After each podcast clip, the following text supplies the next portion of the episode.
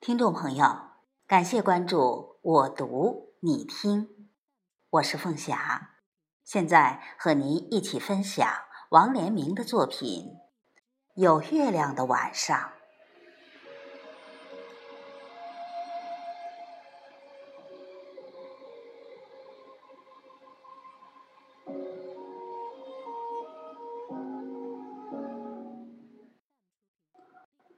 窗外。传来叽叽喳喳的说话声，我故意大声问：“谁呀？”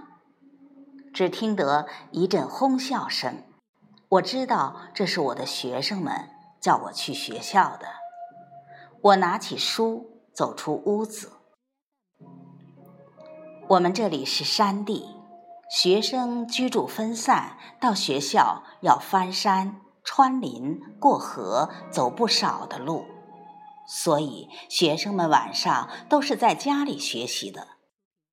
但是，学生几次向我提出晚上要到学校做功课，并提出了许多理由：家里没有通电，一盏油灯一家人争着用；家里人口多太吵等等。总之，好像不到学校就无法完成功课似的。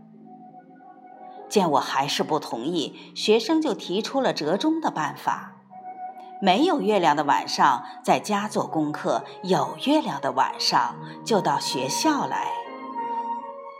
我仍不同意。其实我是想利用晚上的时间静下心来读读写写。可是到了有月亮的晚上，就有一群群学生来我家里。他们问我在干啥，我说看书，他们就说那咱们一起去学校吧，你看书，我们做功课，那多好。于是我的心动了，腋下夹两本书，和孩子们一起踏着月色去学校。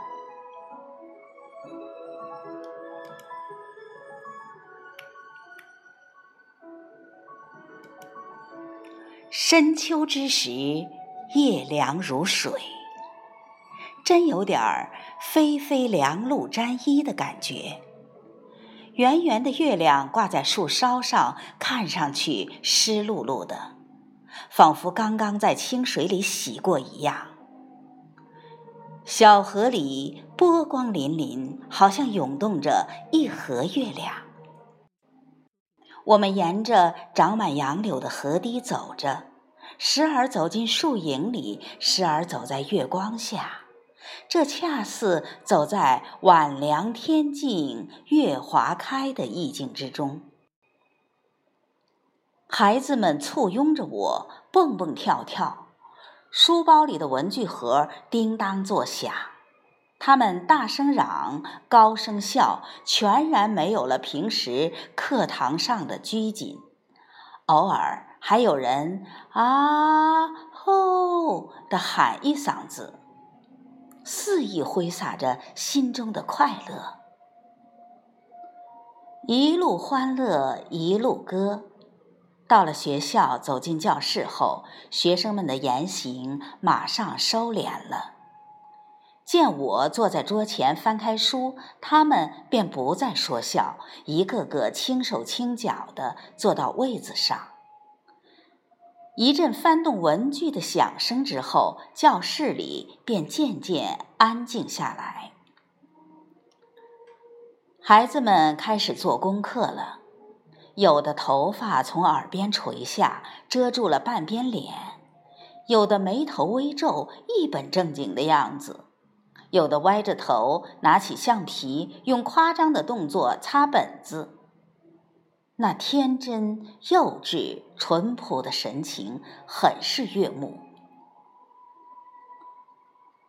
看了一会儿书，我站起来在教室里巡视。有的学生写得很快，字却不工整。不用批评他，只要走到他身边停一下，他写字的速度就骤然放慢，字也马上变得规规矩矩。谁也没说一句话，但又分明是进行了一次对话。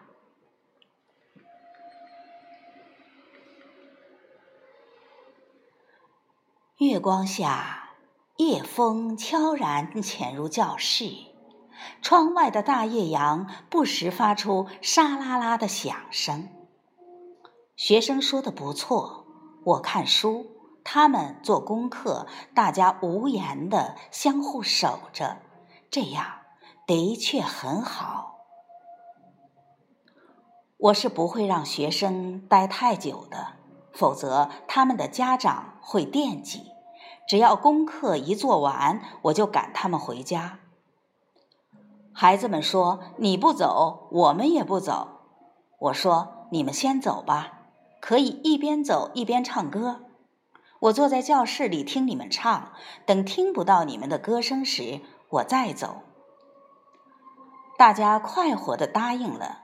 他们一出校门就唱起来，而且故意大声唱。我想，孩子们一定是笑着唱的吧。山村的夜晚很宁静。那歌声夹带着稚气的童音，显得极为清亮，传得很远很远。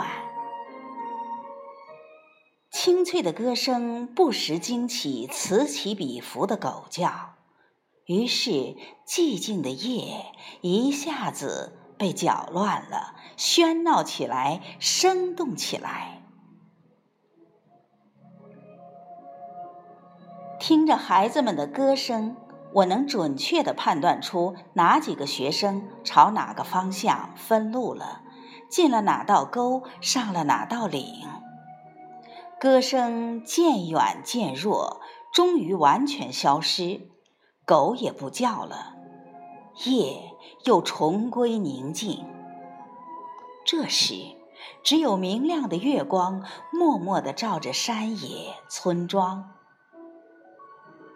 有月亮的晚上，真美。